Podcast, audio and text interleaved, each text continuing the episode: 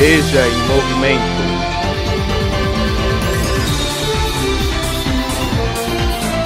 Veja em movimento.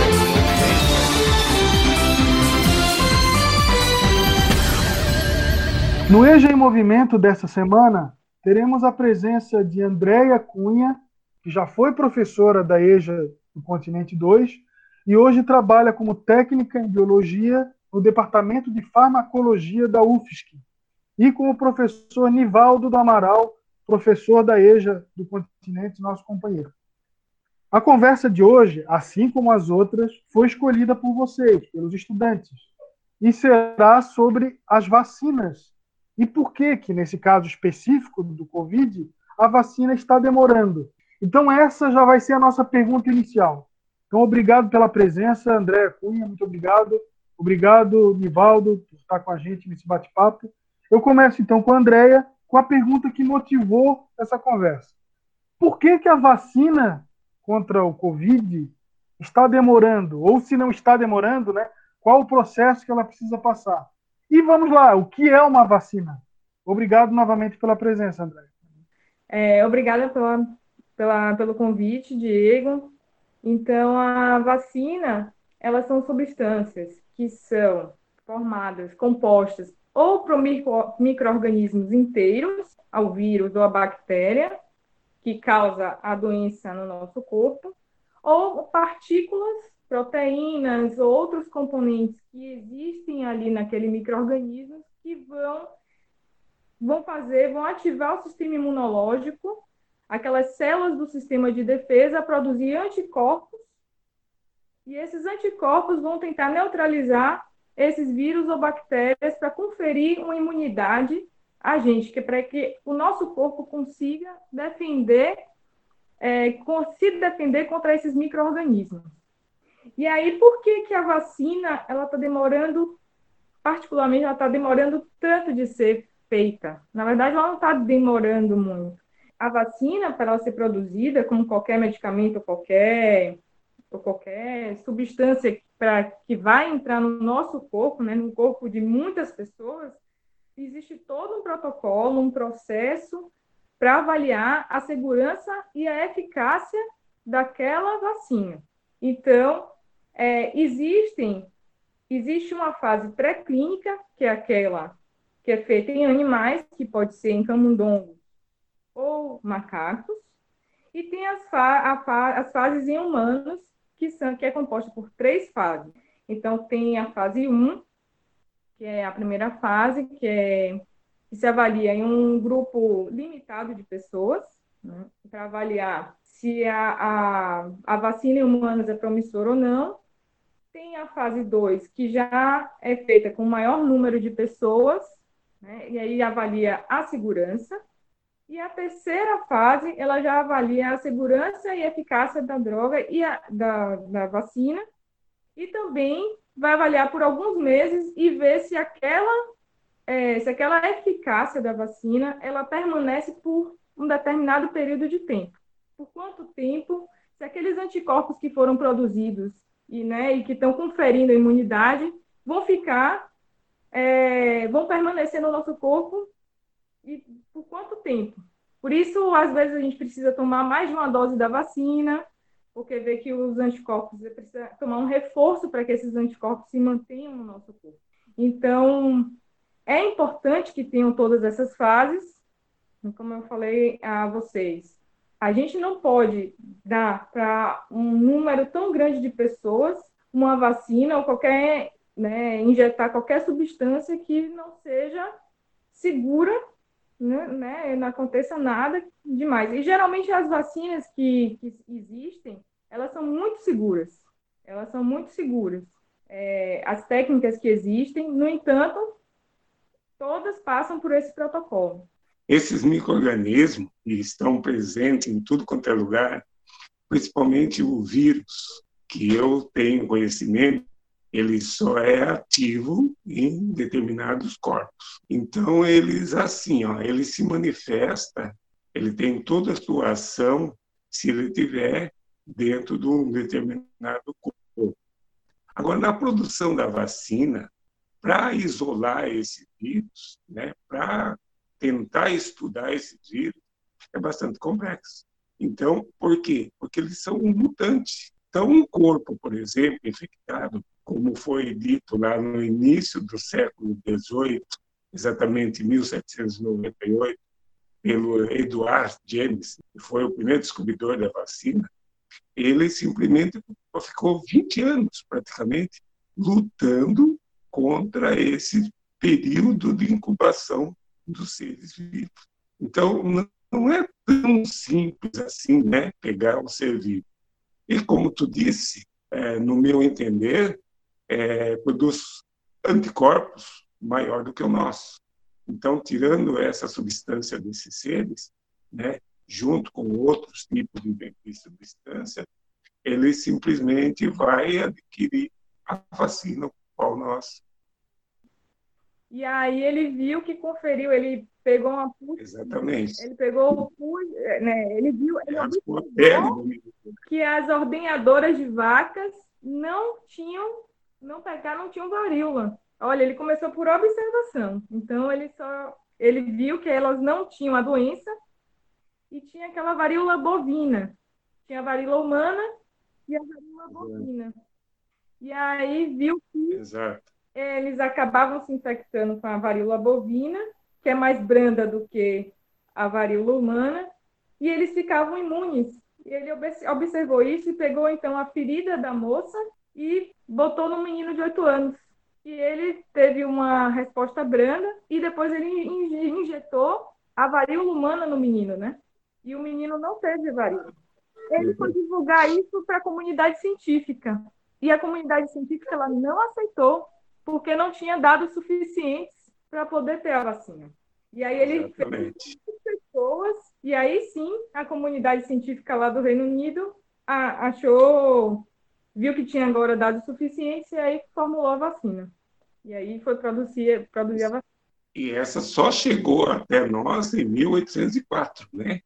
Olha quanto tempo demorou para poder nos conscientizar né, de que a vacina era, é, como dizer, não é a solução, mas também daria um caminho para aquilo que estava devastando todo mundo. Então, durante todo esse período, muita gente né, foi afetada pela varíola. Aí, a partir daí, os cientistas brasileiros, né, etc., aí começou a trabalhar nessa questão da vacina. Aí descobriu sobre a poliomielite, sobre a sarampo e outras doenças a mais em função dessa questão de vamos vacinar, vamos prevenir. Né, é, e é engraçado, né? Porque naquela época, ali no Brasil, começou em 1804.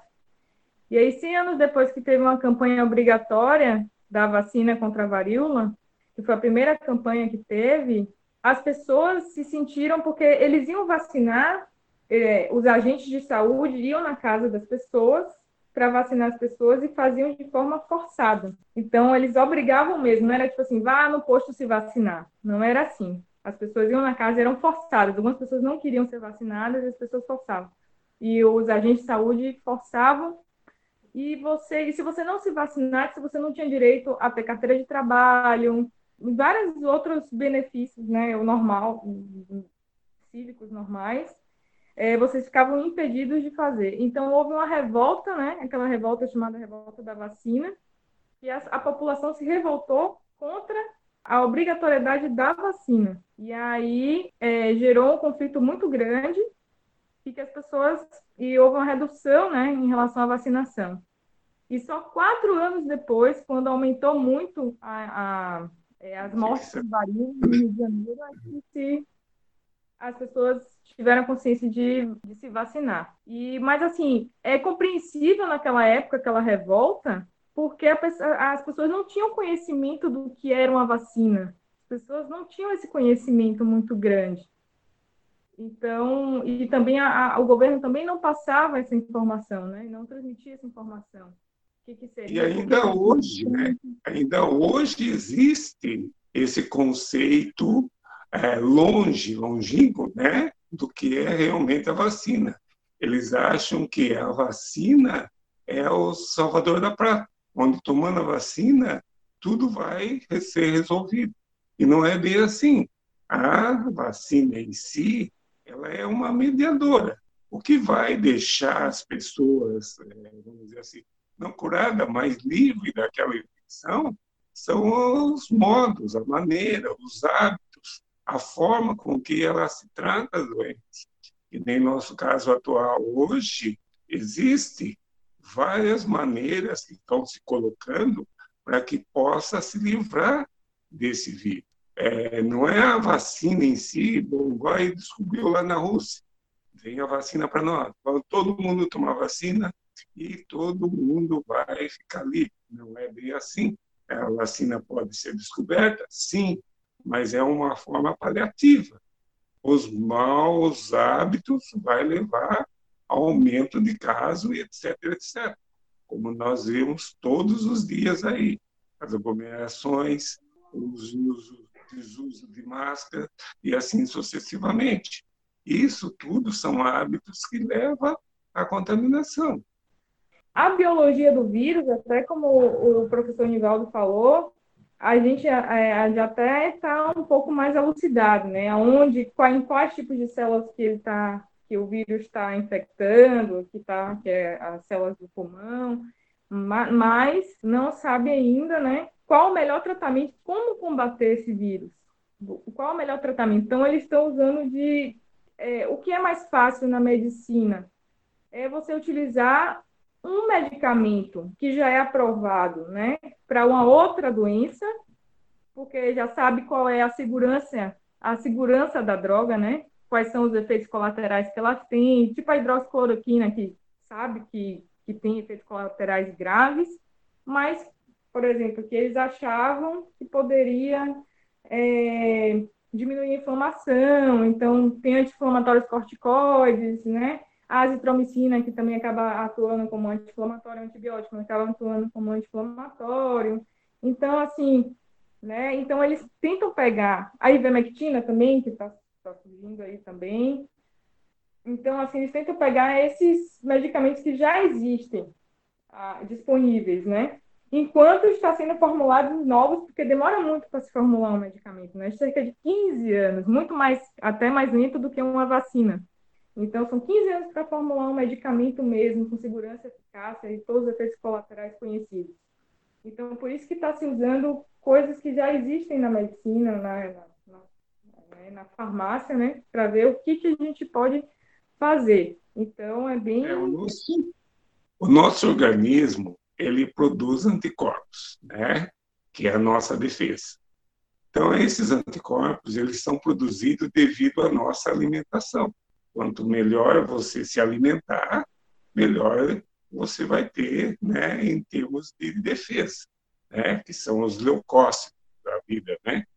Isso não pode estar sendo atribuído na má alimentação desses seres, onde hoje a gente tem uma grande quantidade de transgênicos. Nossa, a, alimentação é muito importante para melhorar a imunidade né, do nosso corpo. Isso sem dúvida nenhuma. Até também existe uma relação também com a nossa alimentação e a microbiota do nosso. A microbiota é, é, o, é os, todos os tipos de organismos que de micro-organismos, né, bactériazinhas que tem no nosso estômago e no nosso intestino. E como elas têm, tem trilhões desses micro-organismos dentro, dentro da gente ali atuando, tem os benéficos e os maléficos. Então, a depender do tipo de alimentação que você tenha, essa, essa flora, né, que chama, antigamente chamava de flora, essa microbiota, ela pode estar tá alterando também a sua imunidade, e pode estar causando algumas doenças que não tem nem nada a ver com o estômago e o intestino. Já existem vários estudos mostrando. Então, assim, para a imunidade, a alimentação é importantíssima. É muito importante mesmo. Tanto pela qualidade do alimento, né, os nutrientes que, que, melhoram né, a imunidade do nosso corpo, como também aquele, a, os nutrientes que estão ali influenciando naquela microbiota que tem ali dentro do estômago e do intestino da gente. E eu acredito assim que o que a, o que a gente pode fazer assim para melhorar a imunidade, não só a alimentação, mas como o exercício físico também melhora a imunidade. É, e nossos hábitos de evitar né, que a gente se contamine, com certeza vai evitar que a gente tenha doença. É, vamos dizer assim, né, eu, é, eu usar máscara, estou evitando de espirrar na pessoa e a pessoa está tá evitando de espirrar em mim e, e, e assim, lavar a mão, porque o vírus, ele em contato com o, a substância do sabão, ele morre. E também com o álcool, né? O álcool também mata o vírus.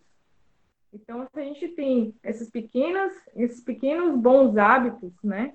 E não só depois da pandemia, porque porque não só existe esse vírus, existem outros vírus, existem outras bactérias que são passadas pelo contato, pela mão, pelo espirro, tantas outras coisas. Eu acho que esses hábitos não deveriam deixar, né, depois de um, de um, de um desenvolvimento da vacina, deixar de ser. Né? Assim, talvez usar máscara só quem estiver doente, né? Mas pelo menos alguns hábitos básicos de lavar a mão, que sempre deve, deveria existir, de de entrar na casa né, de sapato, por exemplo, né, que traz sujeira da rua, alguns pequenos hábitos poderiam se manter depois da pandemia, depois, depois do desenvolvimento de vacina, depois de um tratamento, é, depois de um conhecimento de um tratamento realmente eficaz, eu acho que alguns protocolos deveriam ser mantidos, né? Qual a diferença básica entre um vírus e uma bactéria? Então, as bactérias, ela é considerada uma célula procarionte. O que é uma célula procarionte? Ela é envolta por membrana e ela tem o material genético dela, que é esse material genético é o que contém a informação toda da célula, fica nesse material genético, pode ser de DNA ou de RNA. Então, esse material genético vai estar solto dentro do citoplasma, que é o líquidozinho que tem dentro da, da célula. Já o vírus, existe até hoje um, de, um debate científico se o vírus é, é um ser vivo ou não é. Ainda tem isso, né? Se o...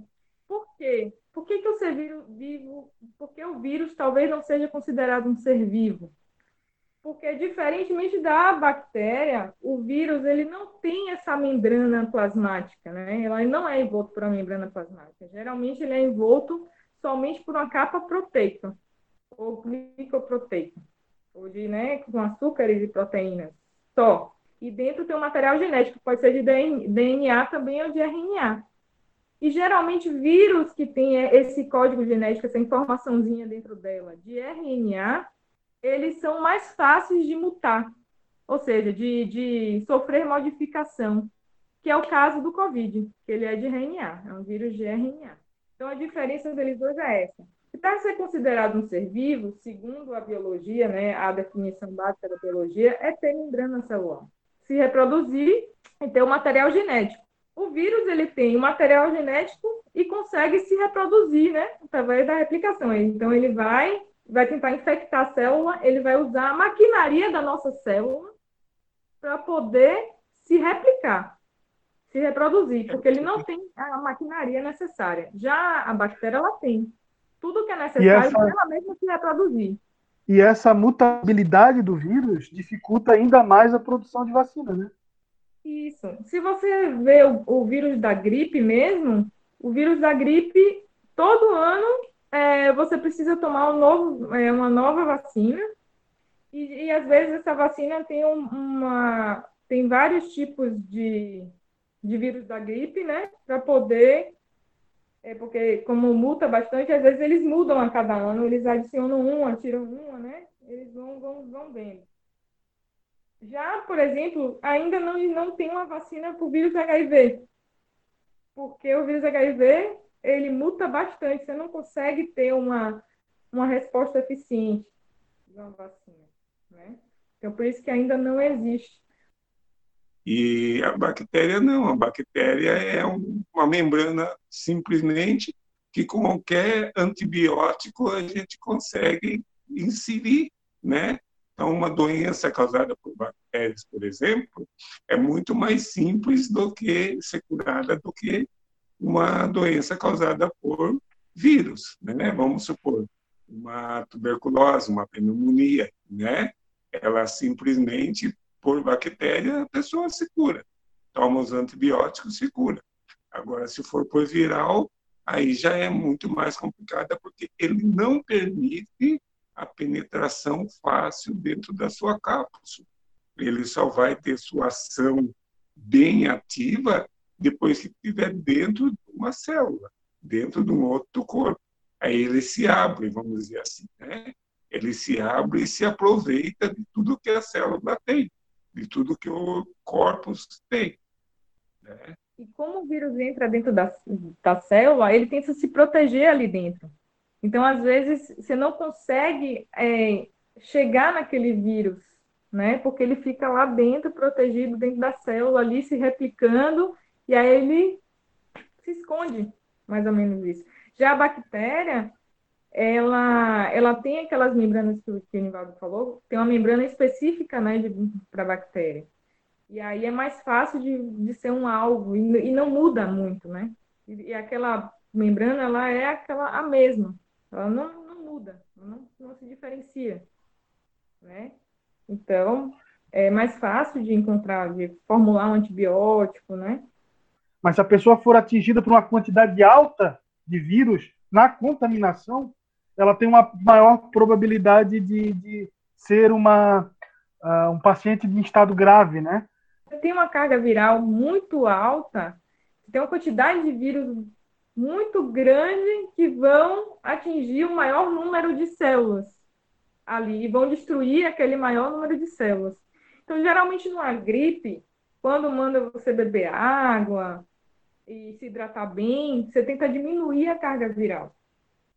Né? Então, quanto menor a carga viral, menos é, células vão ser infectadas ali. Então, a, o quadro com certeza vai ser mais brando.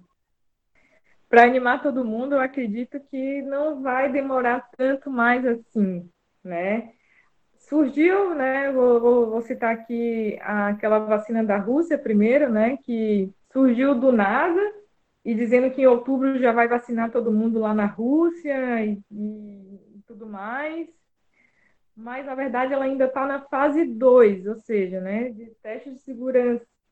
Ela ainda vai passar para a fase 3, e a fase 3 demora alguns meses, né? Porque você tem que avaliar se depois de alguns meses os anticorpos ainda estão ali, né, na fase 3. E ela só que ainda não está na fase 2. Então, não é que ela é boa ou ruim, Vamos começar da, dessa da Rússia. Não é que ela é boa ou ruim. A gente não sabe ainda qual é a, a segurança e a eficácia real dela. Mas, pelo que eu vi, a técnica que é utilizada, ela já é bastante conhecida e, e, o, e a, o, a proteína que eles, que a proteína alvo que deles é, é, é ótima. No entanto, a gente precisa saber, a gente não pode garantir, a gente não pode nem endeusar, nem demonizar a vacina sem saber da eficácia real. Então, precisa passar por todas as etapas. Aqui jamais essa vacina seria aprovada. A Anvisa só aprova depois de ter as três fases concluídas, não existe um estudo publicado ainda. Então, como é que você vai dizer que a vacina é boa ou ruim se não existe um estudo publicado, né? Mas, das cento e tantas vacinas que estão sendo produzidas aí, tem seis na fase 3. E essas seis, elas têm, é, tiveram resultados positivos, sim. Né? E tem duas aqui, que eu falo que é aquela da Inglaterra, da, da Oxford, e tem também a Sinovac, que é a da China, que tem, que tem convênio já com, aqui com, a, com o Brasil, né? A da Oxford já tem é, convênio com a Fundação Oswaldo Cruz e a, e a Sinovac tem, daquela da China, já tem com o Instituto Butantan em São Paulo. Então, a gente vai ter é, voluntários que são profissionais de saúde que vão, vão testar, estão sendo, estão sendo testados nessa fase 3, e vai ver, e, e, provavelmente em outubro, tem umas que são em outubro, tem umas que são em dezembro, tem umas que são para ano que vem. Né? Ah, vai demorar? Mas é necessário esses meses para a gente ver se, depois de um tempo, esses anticorpos ainda vão estar presentes no, né, nos corpos dessas pessoas, né?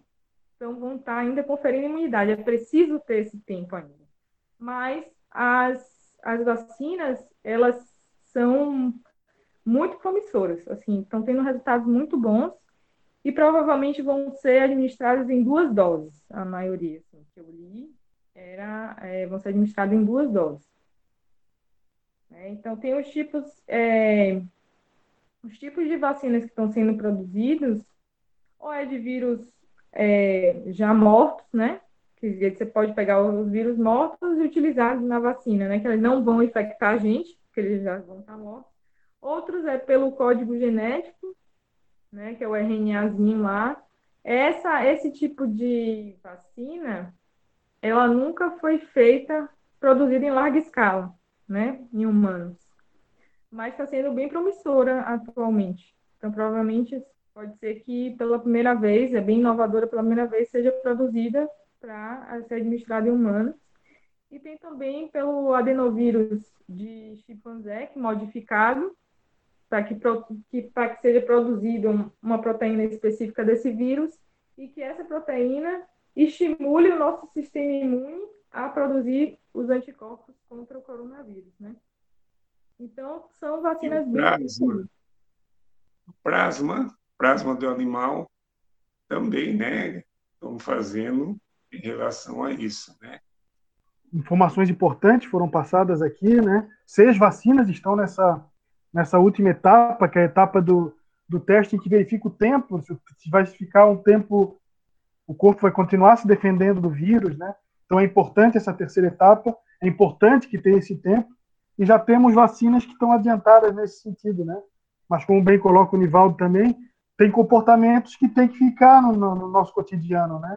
A história da humanidade também mostra isso, como o ser humano, depois de alguns casos graves de doença passa, passa a se comportar de forma diferente. E eu imagino, esperamos também, que vários desses comportamentos se mantenham agora como hábitos humanos naturais. Né? Queria agradecer então a presença da professora Andréia, do professor Nivaldo, eh, e deixo o espacinho agora para que vocês falem as últimas coisas aí para a gente. Obrigado. Eu agradeço né, da oportunidade de contribuir, né, de estar dialogando com a excelente professora, né, em termos assim de estrutura. Eu agradeço também a, a, o convite, a participação. É sempre bom estar na EJA, sempre bom. É, mas eu, eu quero tranquilizar um pouco, né? Eu acho que a gente não pode relaxar por enquanto. Acho que a gente tem que continuar usando máscara, chegar em casa tirar o sapato, tomar banho, né? Por enquanto, fazer tudo isso, ter cuidado, é, usar máscara, porque a gente pode não. Ah, ah, eu não vou pegar nada, ou eu vou ser assintomático, eu sou saudável, tenho imunidade alta, não vou. É, eu posso me expor, que eu não vou ter problema, mas você pode causar problema para outras pessoas. Então, a gente tem que ter um pouco de empatia em relação a isso. E outra coisa é que é, é ficar tranquilos, porque, assim, os pesquisadores, eles estão indo atrás de uma vacina, estão correndo atrás, e são pesquisadores que são bons, de qualidade, é, que não vão deixar é, que seja uma vacina, qualquer tipo de vacina, vai ser uma vacina segura, vai ser uma vacina que realmente confira uma imunidade para todos nós, então a gente tem que esperar um pouquinho, tem que ter paciência para sair uma vacina de qualidade, para que a gente possa é, ir para a rua é, normal e tentar viver o nosso velho normal, mas com cuidado também, né? Não, não tirando esses cuidados. É, alguns dos nossos cuidados, né? Que sempre tiveram, que sempre foram ditos, na verdade. Lavar a mão é algo básico, né? Então, só lavar a mão, né? Só tirar o sapato, né? É, botar a roupa para lavar, coisinhas básicas, mas mais é isso, né? Eu acredito que vai sair essa vacina, a gente, até ano que vem, eu acredito que tudo fique, que volte ao normal. É isso. De novo, agradecendo a presença da professora Andréia, do professor Ivaldo, dizer para a galera, veja os filmes que a gente está dando dicas, sugestões para vocês. Participe do nosso encontro às terças-feiras para conversar com os professores virtualmente, para se encontrar com a galera.